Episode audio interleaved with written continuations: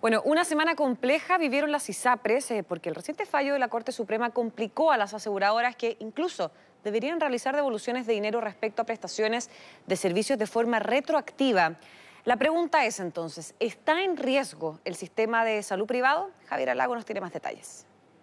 Golpe duro para las ISAPRES, un fallo de la Corte Suprema que según los expertos podría ser lapidario para el sistema de salud privado, que concentra más de 3.5 millones de afiliados. La resolución establece que se deben recalcular los planes de salud en base a la tabla de valores y factores de riesgo que la Superintendencia de Salud aplicaba en 2019. Estoy viéndola, como lo comentábamos delante, estoy viendo la posibilidad de cambiarme a FONASA y contratar un seguro. No sé si algún, en algún instante vaya a pasar que todos vamos a un plan de salud distinto.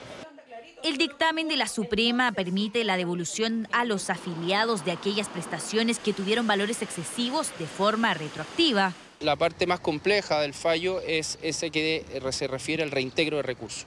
Eso puede significar en algunas ISAPRES eh, el, el, hacer todo un recálculo financiero de esto, en algunos casos va a implicar un aumento de capital para poder seguir cumpliendo con los ratios obligatorios que por ley deben tener.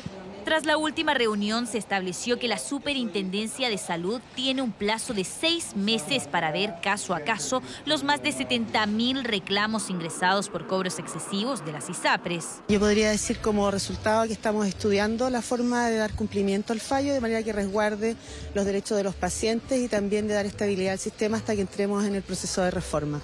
La incertidumbre generada abre la pregunta, ¿continuarán las ISAPRES como las conocemos? No es necesario hacer desaparecer una parte del sistema de salud para mejorar otro sistema. Ojalá llegar a tener un fondo de compensación solidario, pero no eh, hacer desaparecer una parte del sistema de salud.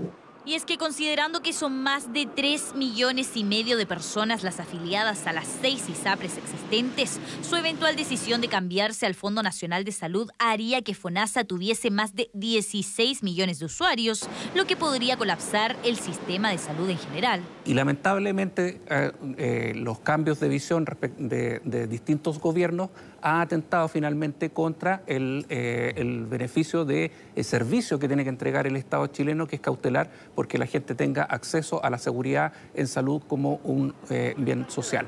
La Asociación Nacional de ISAPRES decidió no referirse a esta situación por ahora. Precisó que están analizando los alcances del fallo de la Suprema y pendientes aún al mandato de la Superintendencia de Salud.